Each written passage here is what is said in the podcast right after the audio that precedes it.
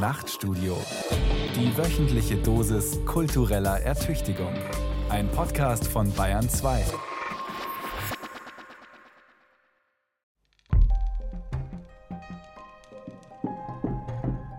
Bei mir gibt es keine schön oder nicht schön.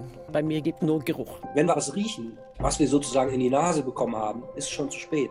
Dann ist es da.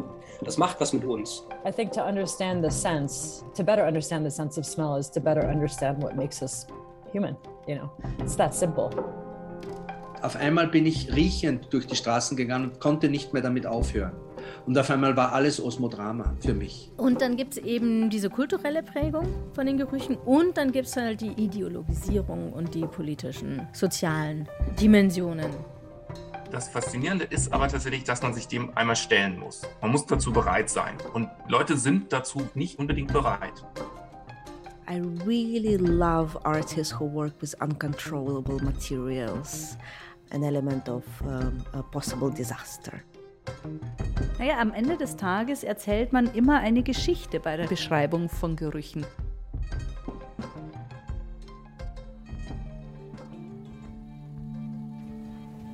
Burn, Forest, Fire ist ein sensorisches Kunstwerk von Katie Patterson in der Form von zwei Räucherstäbchen.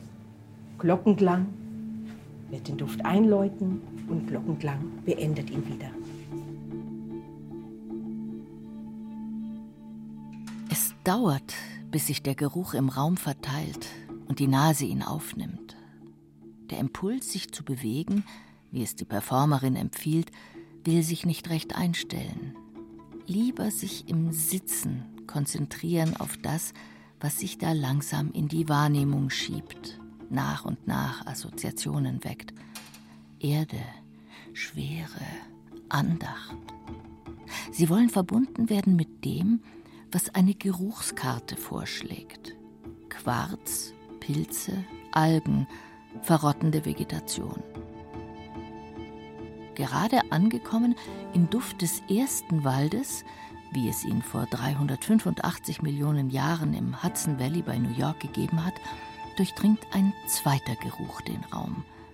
Der Eindruck jetzt intensiver, frischer, lebendiger. Die Geruchskarte nennt ihn den Duft des letzten Waldes, wie wir ihn vielleicht gekannt haben werden. Amazonas-Regenwald, Biosphärenreservat Yasuni, Ecuador. Laub, Harz, Moos. So viel Kraft und Hoffnung, trotz des Wissens um Vergehen. Vergangenheit und Zukunft im Hier und Jetzt. Duft, eine ästhetische Erfahrung und eine Entdeckungsreise, auf die uns Künstlerinnen und Künstler immer öfter schicken. Lassen wir uns mitnehmen.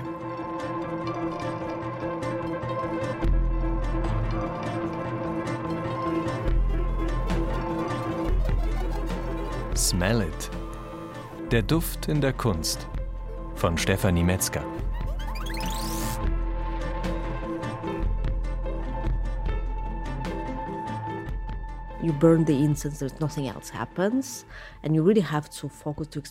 Es werden zwei Räucherstäbchen abgebrannt, sonst passiert nichts. Um diese künstlerische Arbeit zu erfassen, muss man sich wirklich eine halbe Stunde lang nur auf diese beiden Gerüche konzentrieren. Zusätzlich gibt es die Karte mit den Inhaltsstoffen der Düfte. Man liest sie und versucht, die Stoffe in den Gerüchen wahrzunehmen. Das ist herausfordernd, aufregend und inspirierend, aber eben auch eine große Anstrengung. Wir sind es nicht gewöhnt, uns so lange auf einen Geruch zu konzentrieren. Uh, can be also so challenging in terms of, you know, perception and keeping the focus. Eine kurze Einführung, zwei Räucherstäbchen, 30 Minuten. Das ist alles, was die Schottin Katie Patterson in der Geruchszeremonie To Burn Forest Fire inszeniert. Eine so simple wie fordernde Aufführung, sagt Eva Neklajewa, Kuratorin und Spezialistin für Geruchskunst. Eine relativ junge Kunstform, die Duft nicht übersetzt in Bilder, Töne oder Texte, sondern ihn direkt als Medium nutzt, gestaltet, zur Aufführung bringt. Und dabei erst einmal daran erinnert, dass der Mensch immer ein riechendes Wesen ist, Ein Witternder, der sich durch Geruch mit der Welt verbindet und mit ihr verbunden ist. Angezogen von Wohlgerüchen, naserümpfend über Gestank. Einer, der sich selbst, ja ganze Geschichten durch Duft mitteilt, erzählt. Fast tragisch, dass zur Erinnerung daran die Kunst nötig ist. Im Alltag ist das Riechen ganz wichtig. Es prägt, wer wir sind und wie wir uns mit der Welt verbinden. Je bewusster wir uns dessen sind, je geübter wir darin sind, desto reichhaltiger wird das Leben. Das ist wie bei einem Muskel, den man trainieren muss. Im Englischen sagt man Stop and smell the roses. Gemeint ist dieser Moment, in dem man den Augenblick mit allen Sinnen wahrnimmt. Das holt uns in den Körper zurück. Und zugleich können wir uns der kulturellen und sozialen Kontexte, die mit dem Geruch verbunden sind, bewusster werden. And it also makes you more aware of all the cultural and social contexts around the smell.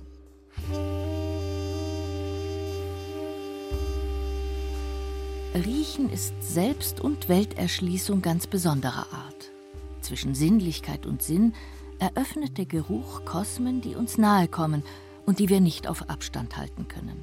Landschaften, Pflanzen, Tiere, Gefühle, Ängste, Erinnerungen und Menschen natürlich. Wir riechen und werden gerochen. Noch bevor der Mensch fühlt, schmeckt, hört oder sieht, riecht er. Im Mutterleib entwickelt der Fötus als erstes den Geruchssinn.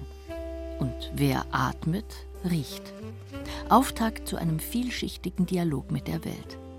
Nicht nur, weil bald auch die anderen Sinne mitspielen, sondern weil beim Riechen Moleküle im Spiel sind, die aus- und einströmen. Chemische Kommunikation. Tatsächlich ist es so, muss ich jetzt ehrlicherweise sagen, dass mich mittlerweile alle Sinne faszinieren in ihrer Gesamtheit. Aber der Geruchssinn ist nochmal eine besondere Form der Kommunikation. Also wir sagen da ja auch gerne mal Chemokommunikation wo Objekte, Gegenstände, Menschen wirklich ja ein Stück weit ihre eigenen Materie aussenden und Informationen übertragen über ihre Beschaffenheit, über Gesundheit, über Krankheit, also auch Krankheitsinformationen, Alter, Geschlecht. Also es ist unfassbar vieles, was kodiert ist, ist im Geruch. Das betrifft nicht nur uns als Menschen, sondern alles, was uns umgibt. Andrea Büttner ist Lebensmittelchemikerin und erforscht im interdisziplinären EU-Projekt Udeuropa Gerüche der Vergangenheit. Ein innovatives Vorhaben, bei dem sehr aufwendig Bild- und Textquellen mit Hilfe von künstlicher Intelligenz ausgewertet werden. Das ist notwendig, denn Geschichte und Gegenwart des Geruchs sind dem Menschen im Laufe der Evolution immer mehr aus dem Bewusstsein geraten. Die Nase ist heute kein Organ mehr, das uns warnt oder lockt. Jedenfalls merken wir es selten. Aber haben wir damit das Gespür in der Nase wirklich verloren? Das ist eine spannende Frage, ob wir es verloren haben. Wir sind nicht mehr so aufmerksam drauf, meines Erachtens. Der Punkt ist, wir sind sehr überladen heutzutage mit permanenter Reizüberflutung, die vor allem auf den visuellen und den auditiven Kanälen kommt. Also wir werden den ganzen Tag mit irgendwas beschallt, wir haben ständige Bilderflut. Trotzdem sind die chemischen Reize, das Riechen immer noch da, präsent, aber wirken sehr unterschwellig. Dass wir es verloren haben, hat mehr mit Assoziation und mit Lernen zu tun. Wir sind nicht mehr so gut darin, Dinge zu erkennen und zuzuordnen. Riecht nach Rose oder riecht nach Nelke. Erstens holzig, zweitens zedernholzig, drittens samtig. Grün, riecht grün. Wiesen, Boden, Gras. Kaffee oder Maische vom Bier oder, oder Schokolade. Riecht fettig. Naja, der riecht irgendwie ein bisschen nach Bodyshop ja, oder nach Aveda oder so. Ungesättigte Aldehyde könnte E2-Noninal sein oder EZ26-Dekadional. Wiesen, Blumen, Honig, und Heu. Da riecht es nach Wildschwein. Süß ist einfach süß. Pfütze, so Pfützengerüche. Isui super. Wir können bis 10.000 Gerüchen speichern und wir haben zwei Wörter, das zu kommunizieren. Das kann doch nicht wahr sein.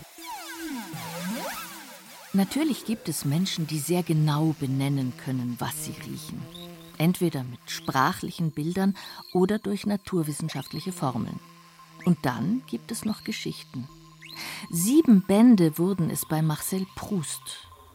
Aber Gerüche direkt auszudrücken, bleibt ein schwieriges Unterfangen. Es fehlen die Vokabeln. Riechen ist ja auch ein höchst eigensinniger Sinn. Gerüche sind flüchtig, wirken direkt auf das limbische System im Gehirn, verbinden sich sofort mit Gefühlen oder mit Erinnerungen daran, was wir schon einmal gerochen haben, wann, wo, mit wem, mit einem Geruchsarchiv quasi, bei jeder und jedem anders gefüllt. Vermutlich ist es diese Widerspenstigkeit, die dem Riechen auch in der Kultur- und Kunstgeschichte keinen leichten Stand beschert hat.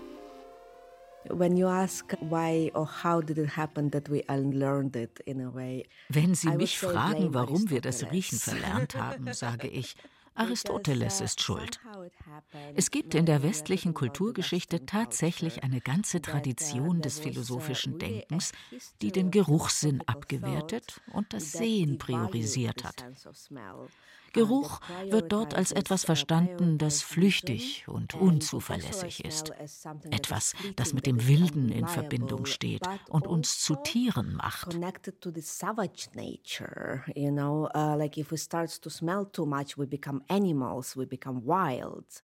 Riechen, philosophisch gesprochen, ein niederer Sinn. Bei Aristoteles liegt der Geruchssinn in der Rangliste auf Platz 3, nach Sehen und Hören gefolgt von Schmecken und Fühlen. Denken oder Erkenntnis fördere er kaum. Eine Einschätzung, die auch der Aufklärer Immanuel Kant teilt und die in der Psychoanalyse Freuds darauf hinausläuft, dass dem allzu euphorisch schnüffelnden Menschen Reife fehle. Ob regressiv, triebhaft, animalisch, wild, das geruchsausströmende und geruchsaufnehmende Subjekt ist dem westlichen Denken suspekt. Ausnahmen bestätigen die Regel. Unser Denken soll kräftig duften wie ein Kornfeld an Sommerabenden, schreibt Friedrich Nietzsche, der philosophische Spürhund. Von ihm verachtete Denktraditionen muffeln oder stinken. Die Nase? Bei Nietzsche ein intuitives Organ, das zugleich Erkenntnis stiftet. Nicht zuletzt, weil Düfte Kontexte haben, eingebunden sind in Situationen und ihre Wahrnehmung nicht unschuldig ist. Riechen ist erlernt. Eine komplexe, manchmal auch prekäre Praxis, die Nähe nährt und Fremdheit vertieft, Gemeinschaft stiftet oder Gruppen ausschließt. Genau deshalb sollte man sehr genau Witterung aufnehmen. Welcome to a trip to Japan in 16 minutes. Take a moment to settle. The show will begin momentarily. Please enjoy. A Trip to Japan in 16 Minutes Revisited. Eine imaginäre Reise nach Japan. 1902 New York. Oder doch 2014 Los Angeles. Ziel jedenfalls Tokio. Transportmittel Düfte.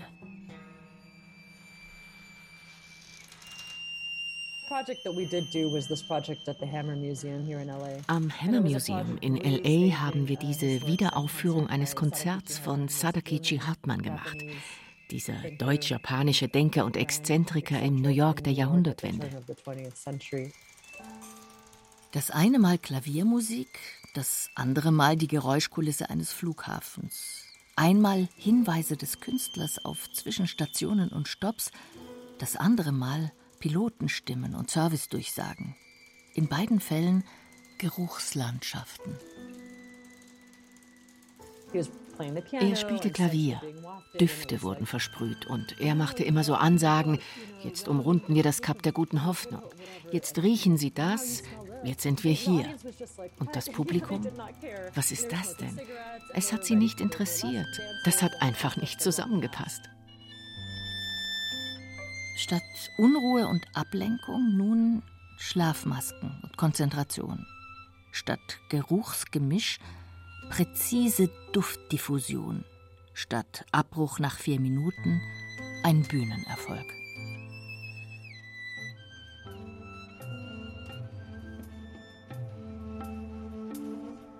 2014 würdigte Saskia Wilson Brown einen Pionier der Geruchskunst mit einer Wiederaufführung seines Scheiterns und hatte Erfolg. Mit dem modernisierten Reenactment von A Trip to Japan in 16 Minutes von Karl Sadakichi Hartmann im Hammer Museum in Los Angeles wollte die Künstlerin und Duftexpertin eigentlich all die Untiefen ausloten, denen sich Geruchskunst ausgesetzt sieht. Unkontrollierbarkeit der Düfte und Aromen, Vermischung mit ungewollten Gerüchen, Ungeübtheit des Publikums, sich auf das Riechen einzulassen. Aber das Team um Saskia Wilson Brown war zu gut. Die Aufführung wurde ein Hit. Und ein Höhepunkt im Anfangskapitel des Institute for Art and Olfaction. 2012 hat es Saskia Wilson Brown in LA gegründet, als Kunstprojekt. Inzwischen mache ich mehr Verwaltung, aber damals habe ich mich wirklich als Künstlerin verstanden. Das Institut sollte eine künstlerische Praxis sein. Wir nannten das damals soziale Plastik, soziales Engagement, ein großes Kunstprojekt. Allerdings ist es kompliziert, weil wir so viel machen. Im Bereich der Kunst, der Industrie, aber auch Öffentlichkeitsarbeit oder Urheberrechte und solche Sachen. Es ist sehr vielfältig.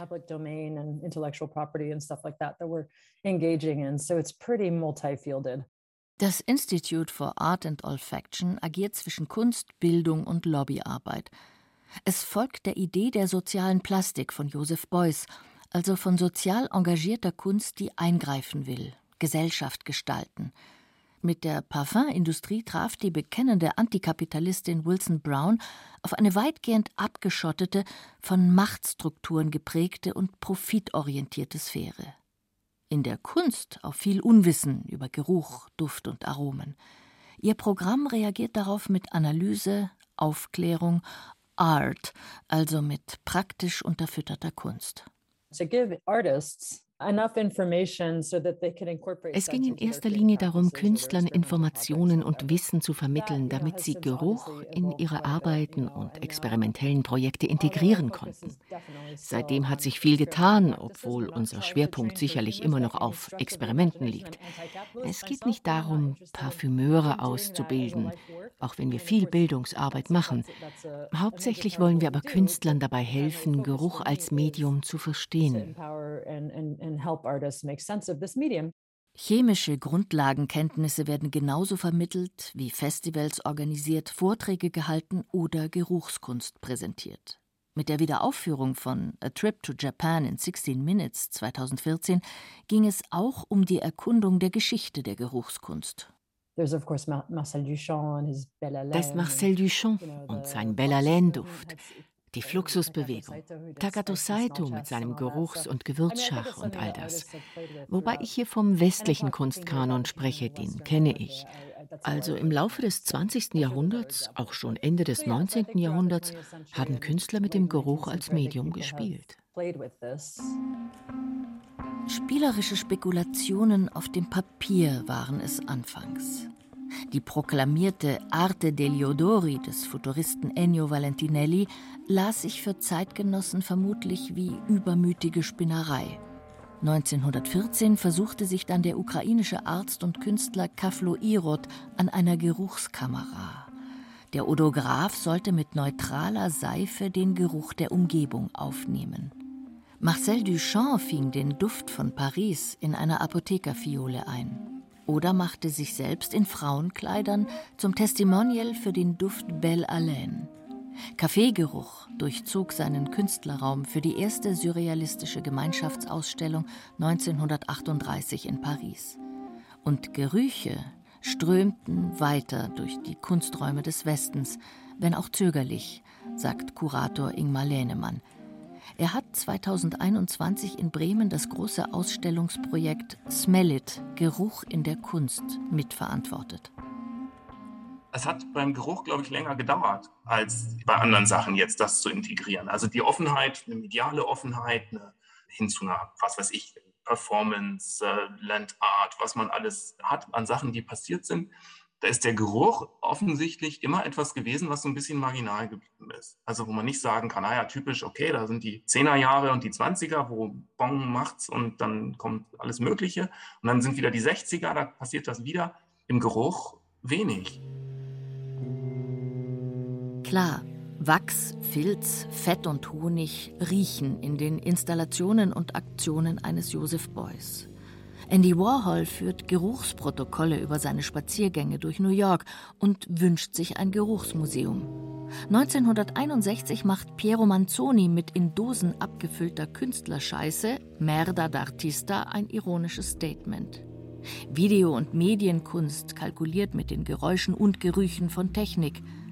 Wohlgeruch, aber mehr noch Gestank durchziehen also Performances, Happenings, Aktionskunst, Installationen und Kinos. Sie stehen aber noch nicht im Zentrum, betont Ingmar Lehnemann, denn wenn man dann jetzt wirklich sagen will, da sind Leute, die nehmen sich den Geruch, die thematisieren den als das, was es ist, also diese ganze Geschichte mit Erinnerung und Direktheit und sozialem Lernen und so weiter, auch die Widersprüche, das sind dann wirklich die Leute wie Sissel Tolas oder der Georgsdorfer. Das sind ja alles Leute, die relativ früh sagen, so hier, das mache ich jetzt. Künstlerinnen und Künstler also, die Duft in Galerien sprühen, Geruchslandschaften kartografieren, Körpergerüche rekonstruieren. Einen Riecher haben für die Fülle an Themen, die Gerüche uns aufdrängen. Smell and environmental change. Geruch und Klimawandel, Geruch und Sexualität, Geruch und Erinnerung, Geruch und Sprache. Und jetzt immer mehr Geruch und digitale Medien, virtuelle Realität und künstliche Intelligenz. Aber fängt Geruchskunst tatsächlich erst in Galerieräumen, im White Cube des Museums oder in komplexen künstlerischen Duftarrangements an? Just to give you an idea. So this is um, the subduction perfume. oh yes. Okay. Um, so this is really and this is the brand. You you I can really buy that. Is it this yes yes. Unzählige Flakons auf einem Tisch verteilt. Dazu kleine Zettel mit Namen von Düften und ihrer Geschichte. Kuratorin Eva Neklaeva stellt verschiedene vor. The Wall der russischen Firma Holy Nose zum Beispiel. Eine Huldigung an den Berliner Club Tresor, also an die Technokultur der 1990er Jahre und den Fall der Mauer. Herb, staubig, zementlastig, verschwitzt vielleicht. Die Beschreibung des rekonstruierten Clubgeruchs fällt schwer, der Eindruck trotzdem intensiv. Oh. That's quite interesting. Oh, I like it. It's really dusty. Yeah. It's like. Seit einigen Jahren etablieren sich unabhängige Parfümeure, die konzeptionelle Düfte kreieren. Es geht nicht primär um tragbare Parfums, mit denen sich Menschen anlocken, verführen oder eine bestimmte Vorstellung von sich als Geruchsbotschaft aussenden wollen, und erst recht nicht um die Mitarbeit an der ab Ende des 19. Jahrhunderts, etwa mit Toiletten in Wohnungen forcierten Desodorierung der Welt. Wohlgeruch, wenn nicht Geruchslosigkeit als Ideal einer Gesellschaft. Konzeptionelle Düfte spielen mit unseren Fantasien über Personen, Atmosphären und Geschichten. Sie unterlaufen kulturell geprägte Geruchsnormen, die als natürlich gelten, durchkreuzen Geschlechterstereotype. Ein Trend, sagt Eva Neklajewa. Wenn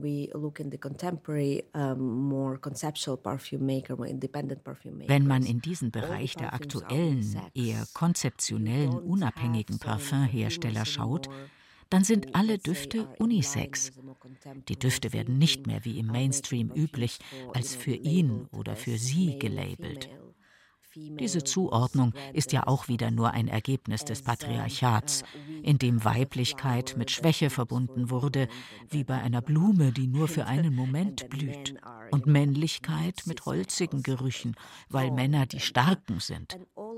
Das hat ja nichts mit Natur zu tun, sondern ist Konstrukt in einer westlichen Kultur. This is really like a result of how we have lived in the West. Und doch muss es nicht erst die experimentelle Parfümerie sein, die das Label Geruchskunst verdient. Ökonomie einmal beiseite.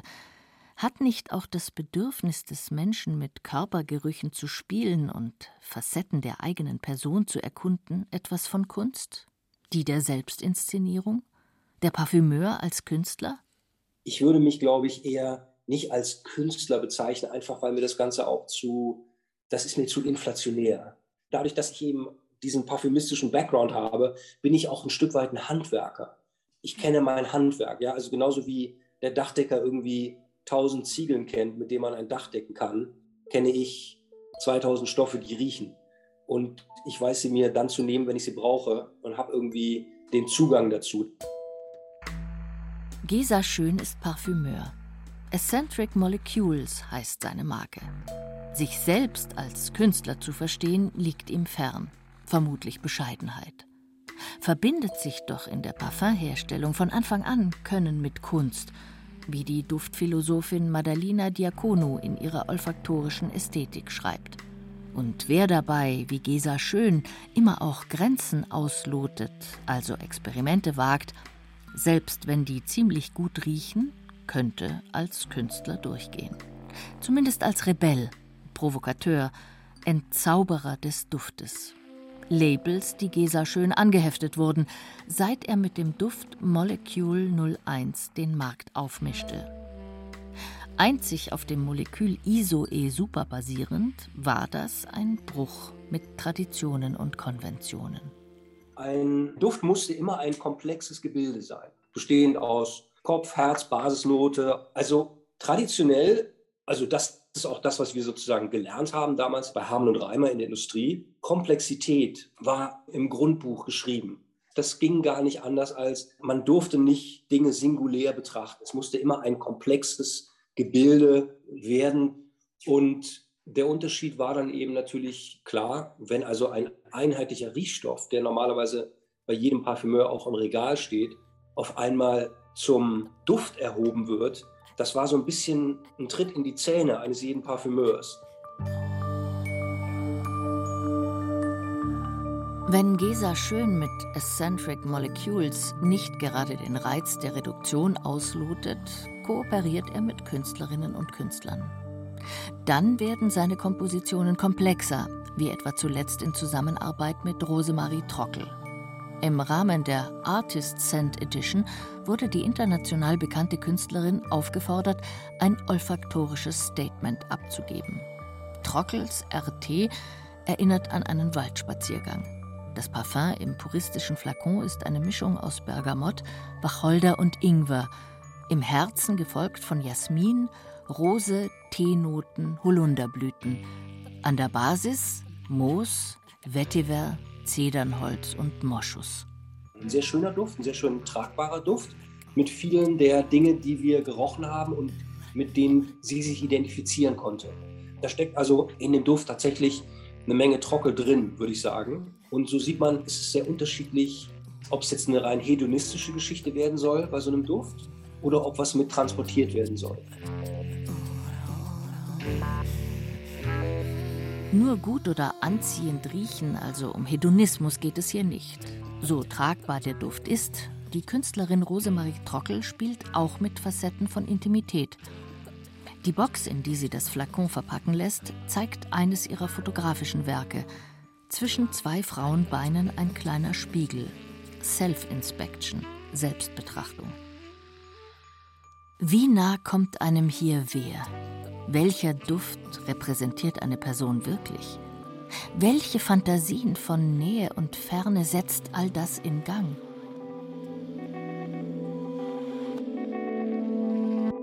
Personen offenbaren sich in Parfums. Parfums prägen Personen, aber andere. Geschichten münden in Gerüche, Gerüche in Geschichten, aber andere. Je nachdem, von wem gerochen und wie besprochen. Zwischen Privatem, Persönlichem und Fantastischem spannt sich ein weiter Bogen in den Parfums experimenteller Dufthersteller. Die Fusion als Spiel mit vielen Dimensionen.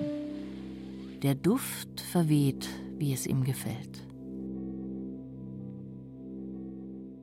Wem es dagegen beim Geruch um Präzision und Kontrolle geht, der wird anders vorgehen müssen. Technik könnte eine Rolle spielen. Die Smellermaschine ist ein System, ein Aggregat aus Rohren und Luftströmen und Drucken und Durchmessern und Auslässen und Quellkammern für alle Möglichkeiten der Dispersion und der Verteilung von Gerüchen in Raum vorgesehenen Techniken. Rohrkammern von mattem Blau, silberne Schläuche wie Schlangen, ein multiples Maul, das durch die perforierte Stahlwand ragt. Nichts aufsaugend, sondern ausströmend, einschüchternd, bedrohlich, faszinierend. Hell erleuchtet, im sonst abgedunkelten Raum mit 64 Quellkammern und Schläuchen, die zueinander führen in ein gemeinsames Hauchmaul, das dann in das Osmodrom mündet, aber eingebettet und eingebaut ist in eine Stahlwand, die 20.000 Löcher hat. Jedes Loch ist zwei Zentimeter Durchmesser. Frontal vor der Formation das Publikum. Nicht Zuschauer, sondern Riechende, Zuriecher. Augen geschlossen, konzentrierte Aufmerksamkeit aber auch Irritation, Überforderung. Und diese Stahlwand ist sieben mal vier Meter und die dient unter anderem der Vergleichmäßigung eines dynamischen Luftdrucks in einen statischen Luftdruck. Der Auftrag, einem Duftdrama folgen. Kindheit heißt eines, Evolution in zwölf Minuten ein anderes oder Zirkus, Geruchsgeschichten. Osmodrama ist das Theater für die Nase oder die Musik für die Nase und das Osmodrom ist der Zuhörer, aber in dem Fall Zuriecherraum, ist die Spielstätte für Osmodrama. Und da drinnen werden Synosmien veranstaltet. Der Multimedia-Künstler Wolfgang Georgsdorf hat eine Mission. Das Erzählen von Geschichten durch Geruch. Als Aufführung, als Theater, als Prozess mit Anfang, Mitte und Ende. Seit Mitte der 1990er Jahre hat er dieser Idee sein technisches und künstlerisches Tun verschrieben. Erfinder, Ingenieur, Autor, Künstler. Die Smeller-Maschine sein riesiges Instrument, auf dem er über den Computer wie auf einer Duftorgel spielt. Ein Meister der Kontrolle über sein Medium, das sich doch eigentlich so gerne der Kontrolle entzieht. Das wissen alle, die künstlerisch mit Geruch arbeiten, sagt Saskia Wilson Brown. That assumption of meaning was said nur mit Geruch, ganz unabhängig von einem Kontext, einem Text, einem Bild, einem Sound, Bedeutung zu vermitteln, ist schwer. Das ist die größte Herausforderung, wenn man für ein Publikum oder für eine Öffentlichkeit mit Düften arbeitet. Die semantische Präzision ist viel schwieriger herzustellen als bei Bildern zum Beispiel. Und doch will man als Künstler ja zu einem gewissen Grad steuern, wie die Geschichte oder der Geruch aufgenommen wird. Wolfgang Georgsdorf ist mit dem Smeller, den er in Kooperation, aber auch gegen Mutlosigkeit und Widerstände umgesetzt hat, perfekt darin, in kürzeren oder längeren Sequenzen Gerüche so aufeinander folgen zu lassen, dass sich Szenen, Atmosphären, Situationen vermitteln. Olfaktorischer Naturalismus in bestmöglicher Präzision, so auch der Anspruch von Parfümeur Gesa Schön, der für den Smeller die Düfte herstellt es geht doch gerade bei Sinneseindrücken, geht es doch auch um Wahrhaftigkeit. Also wenn man sowas dann konkret macht, dann muss man auch das konkret idealerweise am bestmöglichen naturalistisch, olfaktorisch darstellen können. Wenn ich das nicht kann, mache ich das nicht. Sie haben ein Geruchserlebnis, sitzen da drinnen und riechen das Meer und das Meer ist weg und sie riechen den Fisch und der Fisch ist weg und sie riechen Algen und die Algen sind weg. Und jetzt riechen sie nochmal Fisch und jetzt riechen sie ein Algen-Fisch-Gemisch und jetzt riechen sie noch Dieselöl und das Dieselöl ist weg. Und jetzt riechen sie noch verfaulten Fisch oder so einen angeschwemmten Amberklumpen aus dem Magen eines Pottwals. Geruchsimpressionen aus einer Komposition, die Hafen heißen könnte oder der Mensch und das Meer. Nicht selbst erlebt, fällt es fast schwer zu glauben, dass Osmodramen so präzise funktionieren. Die Begeisterung des Kurators Ingmar Lehnemann, der in Berlin Osmodrama erlebt hat, spricht aber für sich. Für mich war das großartig. Ich fand das nur toll. Und für mich hat sich damit auch verbunden, was viel weitergehendes als nur das Erleben. Also, weil das ist natürlich das, was er macht. Man sitzt da und kriegt in, also wie er das technisch hingekriegt hat, muss man schon sagen, Meisterleistung in jedem Fall. Es geht total präzise. Es geht Heu, Benzin, Gummi, völlig klar. Duftende Idyllen heraufbeschwören, Kindheitserinnerungen mit Geruch wachrufen, Menschheitsgeschichte über die Abfolge von Naturgerüchen, Benzingestank und Computerausdünstungen erzählen. Das klingt vor allem nach technischem und handwerklichem Virtuosentum, aber muss es einer Geruchskunst darum gehen? Ja, denn Wolfgang Georgsdorf ist nicht naiv. Er spielt sehr bewusst mit Fakt und Fiktion. Nicht nur, wenn er, etwa in anderen Projekten, Sprache und Geruch zueinander in Beziehung setzt, sinnlich trügerische Vexierbilder schafft, Wahrnehmungsspiele. Man merkt dann erst, wie schwer es eigentlich für Menschen ist, die Gerüche zu benennen, selbst wenn sie sie schon kennen. Das sind ganz lustige Experimente, die wir als Quiz, einfach ein Quiz machen und dann merkt man, was los ist. Und wenn man dann ein Wort sagt dazu, dann wird das sofort geglaubt. Aber das ist ja auch die Basis von Literatur. Wir wollen glauben. Wir müssen glauben. Also wir sind versessen darauf zu glauben. Geheimnis und Glauben. Auch die Aufführungen mit dem Smeller leben davon. Die riesige Installation, das kollektive Erleben, die ephemere verfliegende Heiligkeit. Osmodrama ist auch eine Messe der Maschine. Der Künstler als Priester, die Gläubigen Medienmeditierer. Ingmar Lehnemann. Also diese Gottmaschine, die da passiert, das fand ich war so faszinierend dabei, weil das auf der einen Seite wie so ein gewaltiges Organ war eben und auf der anderen Seite eben ja genau diese Reflexion über ein so, so gottgleiches Medium oder so hat. Und damit war er für mich eigentlich wieder ganz stark in diesem ganzen Bereich einer hybriden Kunst, einer Medienkunst, die ja, die letztendlich dann immer wieder über sowas wie so eine Weltkonstitution reflektiert. Ich erlebe es auf jeden Fall so und weiß, dass es viele andere auch so erleben, dass das Erlebnis von Osmodrama etwas zu dem Bild auf sich selbst und dem Bild von der Welt hinzufügt. Also es verändert auch etwas, es verändert was in der Wahrnehmung. Die Leute haben berichtet, sie sind nach so einem Osmodrama raus auf die Straße gegangen und nichts war mehr so wie vorher. Osmodramen sind Weltbegegnung und Welterzeugung. Die Aufführungen ein sinnliches Erlebnis, das doch den Verstand anspringen lässt. Kontakte und Konfrontation mit Wahrnehmung, Wissen und Glauben. Wobei solche Kontakte auch immer eines in sich bergen können: Konflikt.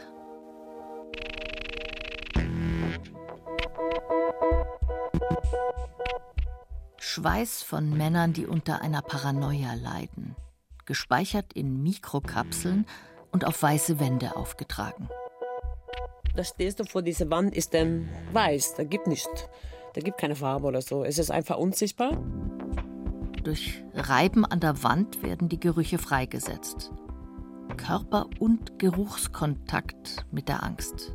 Ängstigend, abstoßend, anziehend. Der Geruch ist sehr direkt und du reagierst sofort. Du kannst da nicht Rücksicht machen. Du reagierst spontan, negativ oder positiv oder gar nicht. Annäherung an Fremde oder Distanzierung trotz Kontakt. Die ganzen Wände waren voll mit Graffitis, so Kommentaren, Küssen.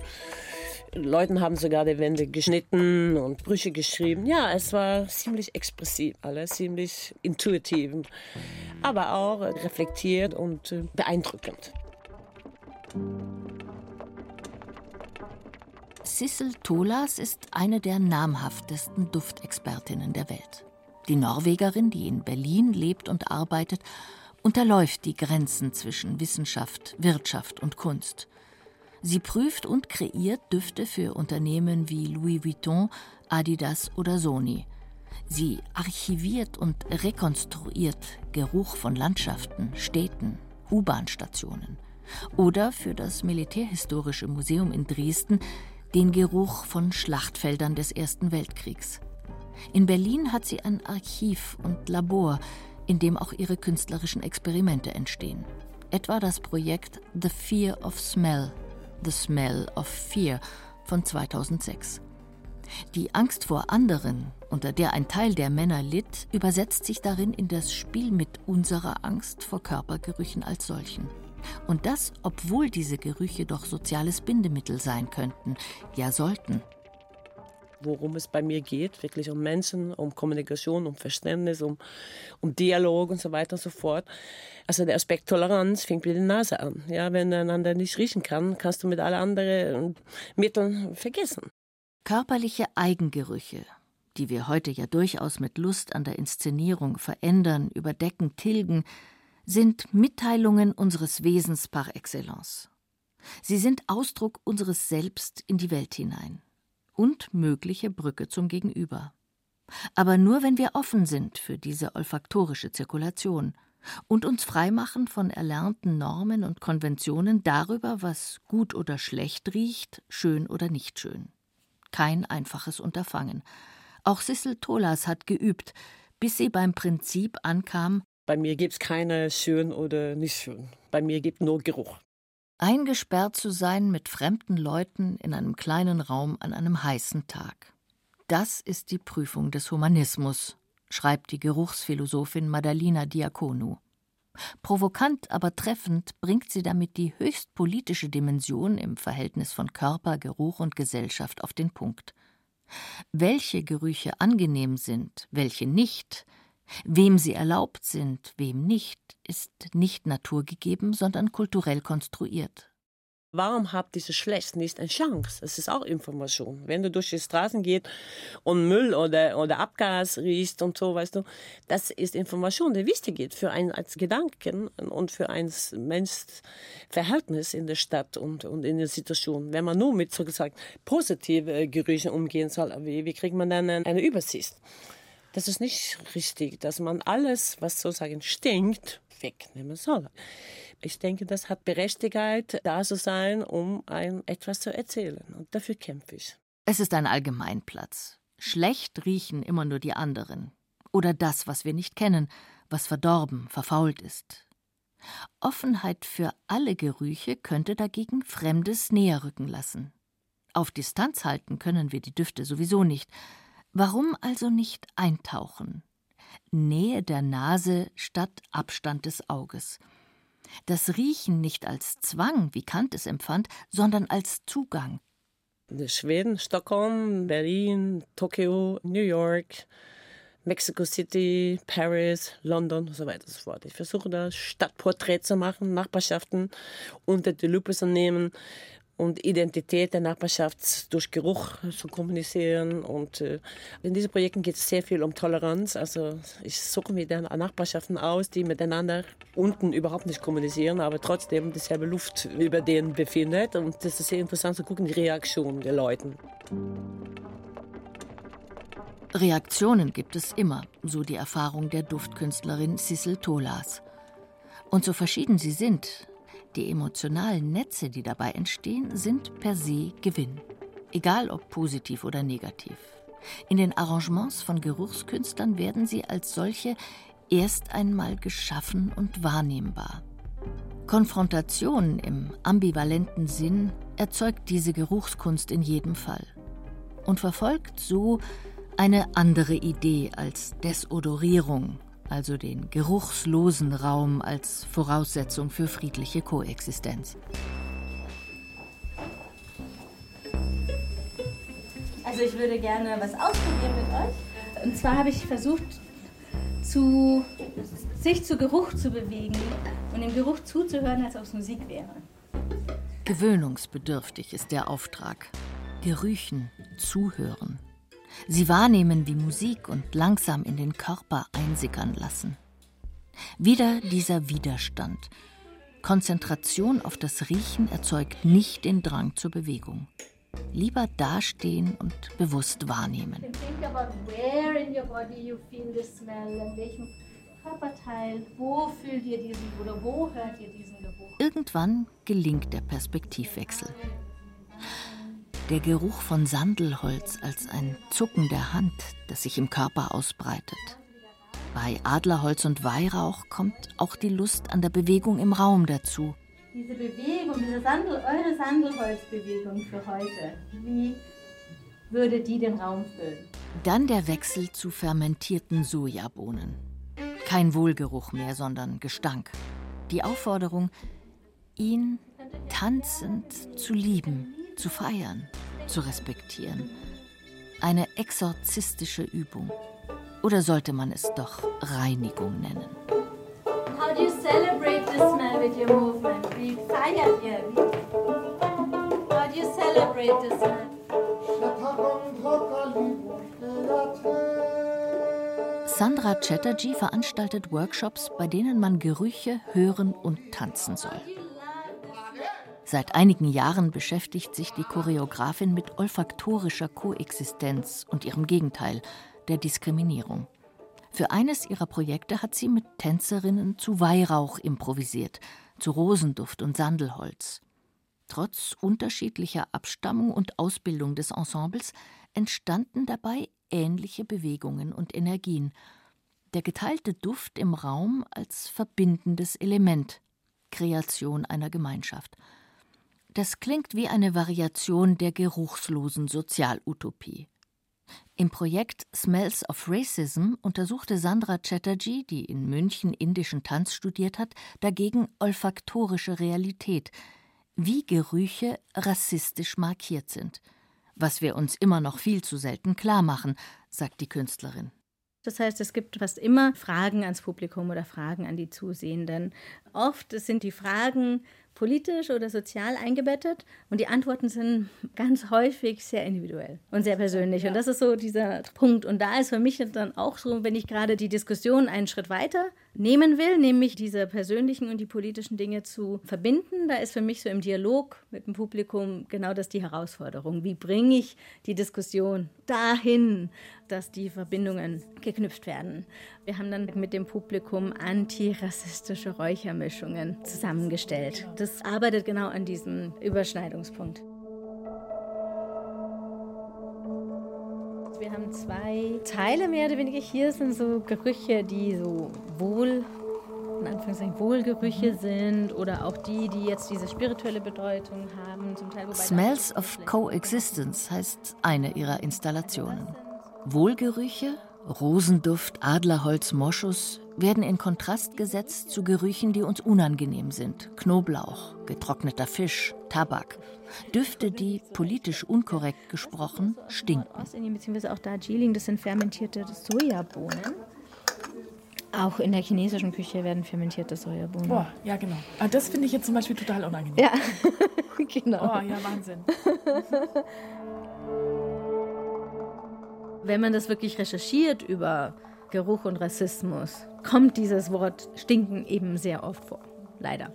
Und es gibt eben die verschiedenen Dimensionen. Die, zum Teil ist es wirklich der Körpergeruch und zum Teil sind es auch eher diese Lebensgewohnheiten, die ich eher bemerkt habe am eigenen Leibe, wo ich gesagt habe, die Haare riechen nach Gewürzen oder nach Kochen. Die Smells of Coexistence steigen also längst nicht nur als romantische Geruchsgemeinschaft in die Nase. Schweiß, Kochdunst in den Kleidern, Fischgestank auf der Haut zeugen davon, wer arbeitet, welche Arbeitsbedingungen herrschen, in welchen sozialen Vierteln Menschen leben, wie viel Platz sie haben. Ein wohlriechendes Frühstück kann für eine schwarze Arbeiterklasse zum unerreichbaren Traum werden, wie der Schriftsteller James Baldwin schrieb. Eine vielschichtige Beobachtung, findet Chatterjee. Was daran eben total spannend war, ist, dass er eigentlich über Klassenunterschiede spricht und wie Geruch da eine Rolle spielt. Also kannst du dir leisten, von einem gut riechenden Frühstück zu träumen oder isst du einfach, was es halt gibt und was halt da ist und was, was da sein kann, vor allen Dingen auch. Aber auch, wie viel Luxus es eigentlich ist, Geruch zu entfernen. Also zu waschen, also wie viel Platz du brauchst, wie viel Platz du zwischen Küche und dem Ort brauchst, wo Dinge aufbewahrt sind, wo, wo Wäsche trocknet, wie viel Wasser du brauchst, wie viel Seife du brauchst. Also alles diese Dinge, von welcher gesellschaftlichen Klasse musst du sein, um dir das leisten zu können. Ob antirassistische Räuchermischungen, wie sie Sandra Chatterjee mit ihrem Publikum entwickelt hat, gegen olfaktorische Diskriminierung helfen, mag dahingestellt bleiben. Bei der Kreation, bestehend aus Sandelholz, Rosen, Fenchel und Drachenblut, wird aber zumindest klar geworden sein, mit welchen Geruchsvorurteilen wir durch die Welt gehen. Und dass Aromen, Düfte und Geruch soziales Reibungspotenzial bergen, bis hin zum Protest. Mit dem Widerstand, das ist spannend. Also Geruch kann schon sehr widerständig auch sein. Mir fällt ein Beispiel ein, bei so einem Anti-Donald Trump-Protest in den USA vor ein paar Jahren wurde eine Frau dafür verhaftet, weißen Salbei zu räuchern. In indigenen Kontexten wird ja viel dieser weiße Salbei geräuchert, um auch böse Energien, um Böses zu vertreiben, aber es ist halt auch so was Rituelles. Und die hat das während einem Protest gemacht und wurde dafür verhaftet.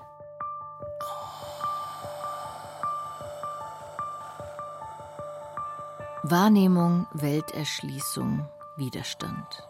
Verortung, Verführung und Verunsicherung. Denkende Körper und ein Denken, das in Bewegung ist. Wer sich auf Gerüche, Aromen und Duft einlässt, hat viel zu entdecken. Über sich, die Mitmenschen und darüber, dass wir der Welt nicht gegenüberstehen, sondern mitten in ihr sind, und zwar gemeinsam, ob wir wollen oder nicht. Dem Duft der anderen und der Welt können wir uns nicht entziehen. Künstlerinnen und Künstler erinnern genau daran und loten aus, wie viele Facetten der Erfahrung damit verbunden sind. Sinneseindrücke, die unsere Konzentration aufs Auge hat verkümmern lassen. Was Geruchskünstler dabei fasziniert, die Lust am Unkalkulierbaren. Gerüche sind schwer planbar, mit ihnen ist immer das Risiko verbunden, dass sich die Blume der duftenden Möglichkeiten nicht bei allen gleich entfaltet. Was nicht Verlust ist, sondern Kern des Tuns. Letztlich geht es ums sich verstricken lassen in ein unerschöpfliches Spiel aus Sinnlichkeit und Sinn, Reflex und Reflexion, Anziehung und Abstoßung, das uns, den Menschen, als Riechenden ausmacht. Die Welt des Geruchs ist noch zu entdecken, gern mit Hilfe der Kunst. Wir haben im Wesentlichen eigentlich beim Riechen etwas stark Reflexhaftes, nämlich flüchten, paaren, fressen, ignorieren ist noch was ganz Seltenes und das, was uns Menschen und sehr viele Tiere ausmacht und gleichzeitig der Ursprung der Kunst und der Ursprung der Wissenschaft ist, nämlich Spielen.